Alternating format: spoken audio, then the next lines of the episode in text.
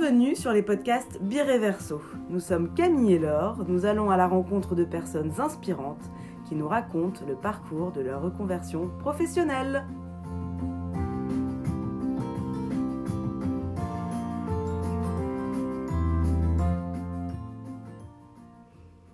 Dans cet épisode, c'est Anémone qui nous raconte son parcours. Elle nous partage comment d'un job en RH, elle en vient à se former dans le coaching en images. Euh, bonjour Anémone, merci de nous avoir contactés pour nous raconter ta reconversion. Donc euh, tu es passée de Bouygues Construction à coach en images. Oui. Peux-tu te présenter en quelques mots? Alors, euh, donc je m'appelle Anne-Hélène Béliard, j'ai 34 ans, je vis actuellement donc dans le sud de la France à Toulon depuis quelques mois. Euh, le confinement a joué dans ce choix de me rapprocher de, de la mer, de plus de nature et mon travail aussi qui s'est beaucoup digitalisé. Donc je fais pas mal de rendez-vous en visio avec des personnes euh, dans toute la France et puis quelques rendez-vous physiques aussi quand c'est possible. Euh, voilà pour me présenter. Euh, rapidement au début. Et du coup, tu as commencé par quelles études Alors, par de la philosophie. J'ai fait une licence de philo au tout début. Euh, ensuite, un master 1 de ressources humaines et après un master 2 de RH et communication. Ah oui, voilà. Et ça t'a mené où? Et ben, ça m'a mené dans des, dans des boulots de communication. Euh, donc chez Bouygues, j'ai commencé en fait chez Bouygues avec euh, un poste de responsable com édition pendant un an et demi. Et après, je suis passée en responsable formation donc là, pour le coup, plus RH. Donc voilà, j'ai joué un peu sur les deux métiers pour finalement euh, partir. Et donc, euh, et donc, t'es resté combien de temps à ce poste en fait? Eh bien, euh, en tout, six ans et demi chez Bouygues. Donc un an et demi au début en com et puis le reste à ce poste de formation. Et t'étais heureuse? Euh, au début, oui, j'étais même assez assez fière, enfin parce que Bouygues, je trouvais ça sympa comme boîte. C'était tout était un peu possible. On te donnait beaucoup de responsabilités euh, très rapidement, des gros budgets en com. Donc il y avait un côté euh, chouette, enfin euh, à 23 ans et on te fait confiance. Donc et et puis après, c'est plus à l'approche des 30 ans. Pour moi, ça a été un peu un cap de me dire 30 ans. est-ce que je me connais bien? Est-ce que je fais vraiment ce que j'aime au quotidien? Et est-ce que ce que je suis en train de faire, c'est pas un parcours un peu un peu parfait sur le papier, à savoir, euh, ok, les bonnes études, le bon diplôme, le bon job dans la grosse boîte. Mais mm. est-ce que moi, j'ai vraiment le sentiment qu'avec euh, ce que j'ai reçu et puis ce que j'aime faire, mon côté un peu esthétique, en fait, je me suis aussi découverte un peu créative, parce que dans ma famille, on me l'a jamais trop dit. Puis moi-même, j'étais pas, euh, euh c'est pas quelque chose que j'expérimentais vraiment. Et en, en, en mieux me connaissant vers 30 ans, eh bien, je me suis rendu compte que j'avais créé une troupe de théâtre. Enfin, et j'ai un peu relu finalement mes dernières années. Je me suis dit, mais au fait, est-ce qu'il n'y a pas, est-ce que j'ai pas cette fibre-là, et est-ce qu'elle mérite pas de s'exprimer davantage dans mon métier? Euh, Et en effet, c'est ça qui me frustrait un peu chez Bouygues. Certes, je faisais mon, mon boulot, mais j'avais le sentiment que d'autres pouvaient le faire. Enfin, bref, que j'avais pas ma spécificité qui s'exprimait. Et ça, ça me, bah, ça me frustrait. Donc, c'est là que je me suis mis un peu en, en réflexion. Donc en réflexion, pendant que tu travaillais, et donc tu as fait comment? Donc elle est partie comment ta réflexion? Eh ben, elle est partie. Au début, je voulais bouger euh, chez Boeing, euh, notamment tout ce qui est mécénat de compétences. Ça m'intéressait. Il y a une fondation chez Boeing, comme dans beaucoup de grosses boîtes, euh, qui aide un peu euh, soit des populations, ça peut être des personnes qui sont en difficulté à proximité de notre siège social, ça peut être des jeunes, ça peut être des femmes en reconversion. Enfin, bref, je voulais être dans une fibre un peu plus sociale, un peu plus utile. Ouais. Et donc j'ai un peu creusé cette piste-là, euh, même d'autres métiers, enfin le développement immobilier parce que je m'occupais des formations pour ce métier-là. Et bref, j'ai passé un an, je me suis un peu offert un an, tout en étant en activité, de réflexion, de rencontres euh, en interne chez Bouygues, mais aussi à l'extérieur. C'est là que je me suis rendu compte que les personnes qui ne qui ne te connaissent pas ont une liberté euh, de parole pour te dire ce qu'ils pensent de ton idée ou de tes réflexions. Euh, alors que tes proches, à ce moment-là, sont plus un peu craintifs. Ils te disent, mais attends, mais tu veux quitter Wig, mais t'es sûr? Enfin, Ce que je comprenais très bien euh, en soi. Mais toi, t'as pas besoin de ça à ce moment-là. T'as juste besoin de gens qui, qui, qui t'aident un peu à creuser. Mm. Ouais, exactement. Et qui te disent que c'est pas bizarre, que t'es pas, voilà. Donc du coup, je, je, je, me suis vraiment, même dans les soirs et le soir, enfin, je, genre, voilà, je, le soir à Paris, dans les dîners, je, je parlais de, de, de, mes réflexions, de ce que, de ce qui m'habitait, et notamment de cette, euh, de, du côté mode qui m'a toujours de faire quelque chose autour des vêtements. Et euh, j'ai été beaucoup influencée par euh, Morgane Césalori quand elle s'est lancée euh, avant Cézanne. Elle a créé les composantes. Et c'était en fait une petite sélection de vêtements chinés tous les mois par, elle envoyait un mail en disant c'est bon, la sélection est ouverte sur son site internet des composantes. Et là, on avait accès à ce qu'elle avait chiné dans le mois. Et c'était toujours mes pépites, enfin des trucs incroyables, avec un sens du style génial. Et je me disais, mais cette idée est top parce que c'est du seconde main, donc c'est écologique, c'est moins cher que du neuf parfois, c'est trop joli, elle le met bien en scène. Et ça, ça m'avait beaucoup marqué. Je m'étais dit, mais j'adore cette, cette idée. Ah et en fait, euh, de fil en aiguille, les pistes que j'explorais un peu en interne chez Bouygues et même un peu à l'extérieur n'aboutissaient pas trop. Moi, il y avait cette idée de la mode qui, qui avait toujours été un peu latente, qui est revenue vraiment en force. Et du coup, j'ai fait une rupture conventionnelle pour finalement euh, bah, faire un peu la même chose que les composantes, mais dans des ventes privées physiques. Donc, tu as commencé par ça Tu étais auto-entrepreneur? Auto-entrepreneur, rupture conventionnelle. Et, euh, et voilà. Et du coup, je me suis mise à chiner des vêtements dans Paris et puis à trouver des jolis lieux, des, des jolis appartements pour euh, recevoir les ah, ventes. Génial. Ah ouais. Voilà, l'idée c'était de se voir entre femmes, passer un bon moment, euh, retrouver des petites choses sympas, euh, un petit verre à la fin, etc. Et pendant ces ventes, et je me rappelle euh, de ma belle-sœur qui, hum, qui gentiment m'avait accueilli dans leur appart pour une des ventes, qui m'avait dit mais on sent que t'aimes aussi vachement conseiller, enfin au-delà de, de, vendre les vêtements que t'avais chinés, on sent que t'aimes valoriser euh, la femme, le fait de la conseiller, etc. Et à cette époque-là, j'avais aucune formation, c'était juste instinctif, naturel, je donnais des conseils comme ça. Et puis euh, les ventes se sont passées, j'en ai fait quatre en tout, dont deux à Toulon. Et, euh, et, je me suis dit, mais en fait, ce rôle de conseil, c'est un peu en lien avec les RH. J'étais quand même un peu dans un rôle de conseil aussi avant. Donc, en fait, ça s'est un peu rejoint tout ça. J'avais la beauté, la mode que j'aimais, le côté conseil qui m'a aussi toujours un peu plu. Et donc, en me formant à l'IDRI à la fin de l'année 2018.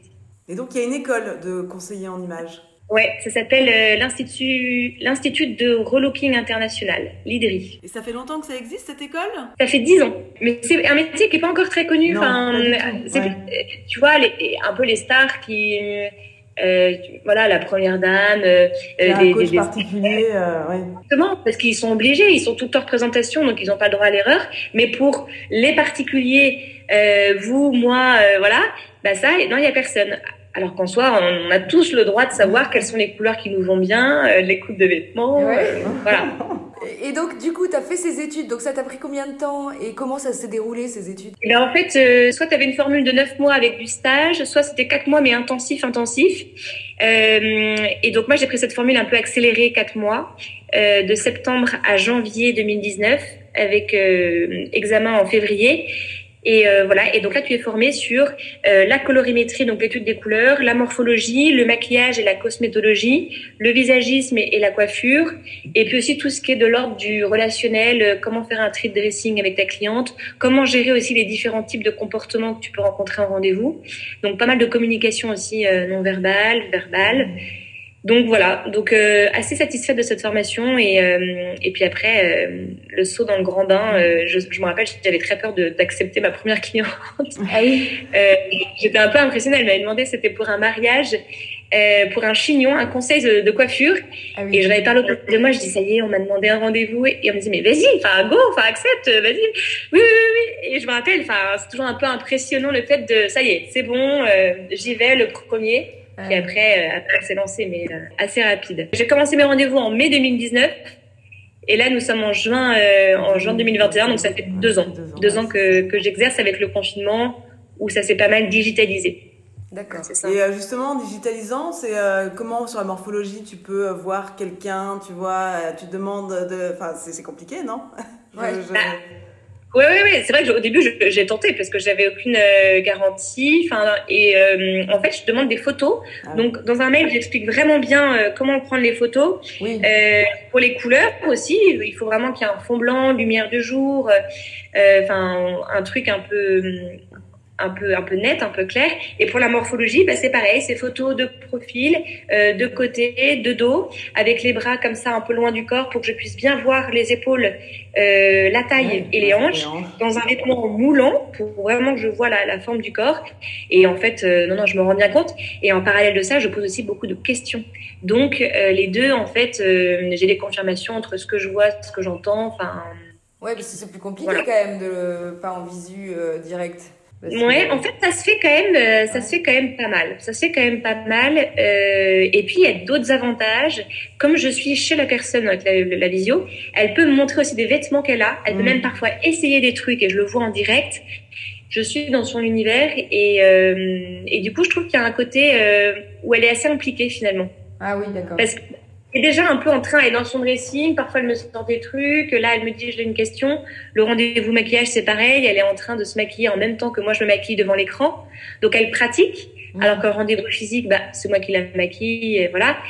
Donc moi je constate après plusieurs mois de visio qu'il y a un engagement, euh, enfin il y a aussi des avantages, c'est pas parfait, euh, voilà, mais euh, il y a quand même aussi des avantages. Et comment tu trouves tes, euh, comment les clients viennent à toi justement? C'est que du réseau euh... Le réseau, beaucoup. Euh, c'est pas mon premier cercle en général, ça peut, hein, mais c'est souvent le deuxième ou le troisième, donc c'est souvent des amis d'amis, ça peut être cousines, proches. J'étais dans un coworking à Paris où le coworking, on était une trentaine et donc du coup dans ces dans ces personnes-là, bah, ma première cliente c'était une coworking, puis après ça peut être la copine d'un gars qui est au coworking. Enfin, Bref, et puis après, euh, moi je suis à Paris, de, j'étais à Paris depuis 15 ans, donc, euh, donc je ah connaissais pas mal de monde.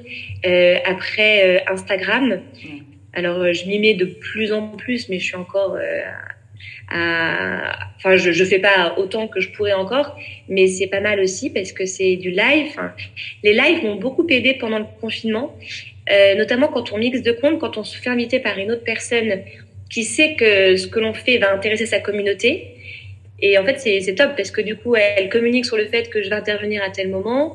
Elle me pose les questions le soir en question. Après, je propose une petite réduction pour celles qui étaient présentes au live. Et ça, c'est génial parce que du coup, c'est des filles que je ne connaissais pas du tout. C'était un, je me rappelle d'un live qui était en Suisse, donc un réseau que je n'avais pas du tout. Et le temps d'une soirée, bah, j'ai eu euh, 10, 20, 30 filles qui se sont abonnées à mon compte et ah euh, une dizaine qui a pris rendez-vous. Ah ouais, top. génial. Ouais. Hyper efficace hyper efficace. Donc c'est pour ça qu'il faut pas trop, je pense, se disperser. Enfin, moi c'est ce que je me suis dit en tout cas. Je préfère euh, voilà continuer un peu sur Insta et, refaire des lives, des choses comme ça. Euh, le podcast, j'y ai pensé parce que j'aime beaucoup ce format. je trouve que c'est vraiment sympa. Mais comme c'est un métier d'image, euh, la vidéo est peut-être plus adaptée. IGTV, je me pose la question. Euh, parce que j'ai un blog où je fais quelques articles. Au début, j'ai vraiment fait toute la base sur les couleurs, morpho, euh, même les, les, cheveux, le maquillage, enfin un peu tout ce dont on a besoin pour commencer. Mais j'avoue qu'après, l'exercice du rédaction de blog euh, m'amuse euh, un peu moins que le fait de, de faire un, un, podcast. Je trouve que c'est plus vivant. Enfin, oui. Donc, euh, du coup, voilà. En, ouais. Donc, en réflexion sur le fait de passer de de l'article de blog à l'IGTV. Euh, et, justement, le confinement, ça t'a permis d'avoir au contraire beaucoup de clientes qui se sont posées des questions pendant qu'elles étaient enfermées chez elles en se demandant bah, tiens, je vais en profiter Ou au contraire, les gens n'avaient plus rien à faire de. Comme on n'a plus besoin de s'habiller, dont on sortait plus, euh, est-ce que tu n'avais plus personne? Enfin, tu vois, comment tu as vécu, toi, ce moment-là? Bah ouais, ça a été un moment au début un peu euh, un peu dur. Enfin moi je pensais beaucoup à mes clientes quand je, je, suis partie au premier confinement au mois de mars, avril. Il faisait très beau, je me rappelle. Mm. Et c'est là que j'ai fait un peu ces lives, etc. Enfin j'ai fait pas mal de stories sur les looks vestimentaires. Enfin, et en et, et en fait en juin j'ai eu mon agenda mais bouqué, bouqué, bouqué de toutes ces femmes qui savaient que ça allait repartir pour l'été et du coup qui avaient qu'une envie, euh, c'était de prendre rendez-vous en physique. Et le mois de juin a été mon meilleur mois depuis que je me suis lancée, ça a été euh, jackpot.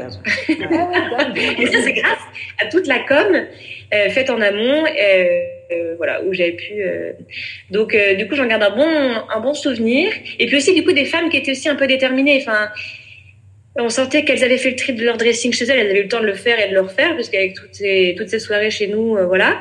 Et puis des idées, elles avaient lu des trucs. Euh, et ça, c'est génial aussi d'avoir des clientes aussi qui sont un peu euh, au taquet, qui ont envie de changement. pour, pour moi, c'est merveilleux aussi. Enfin, mm. il y a une dynamique qui est cool. Et donc, qu'est-ce que tu dirais pour conclure aux personnes qui sont en pleine reconversion professionnelle ou en recherche d'idées, etc. Dans l'envie d'eux?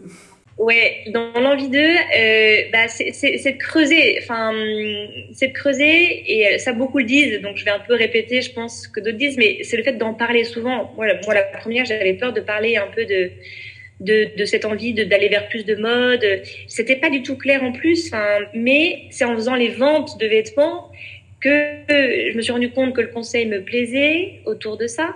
Donc en fait, les choses se font petit à petit. Donc euh, le conseil, ce serait de euh, de concrétiser l'idée de rêve en petites actions et, et, euh, voilà et pas à pas on arrive à quelque chose et puis d'ailleurs c'est jamais vraiment figé parce que moi mon métier aujourd'hui voilà c'est ça évolue tout le temps surtout avec le contexte actuel où il faut sans arrêt se réadapter euh, mais en tout cas, c'est d'être dans l'action. C'est surtout pas rester avec cette douce idée euh, dans un coin de sa tête. Enfin, après, tout dépend de ce qu'on veut faire. Hein. Si, si c'est mm. quelque chose que euh, c'est pas le moment ou on se sent pas l'âme d'un entrepreneur, faut pas y aller. Mais en tout cas, si on a envie d'y aller, bah go quoi. Euh, ça peut commencer par un podcast, ça peut commencer par, mais par quelque chose. Et puis après, et puis après voilà, les choses se font petit à petit. T'as été très entourée par ta famille?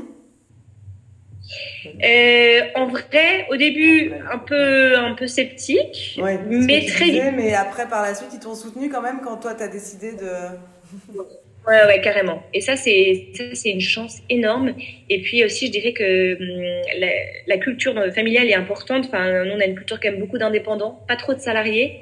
Donc, bizarrement, je me sens beaucoup plus écoutée aujourd'hui avec les problématiques euh, d'indépendante que quand j'étais salariée, quand je parlais de mon boss, quand je parlais de mes collègues.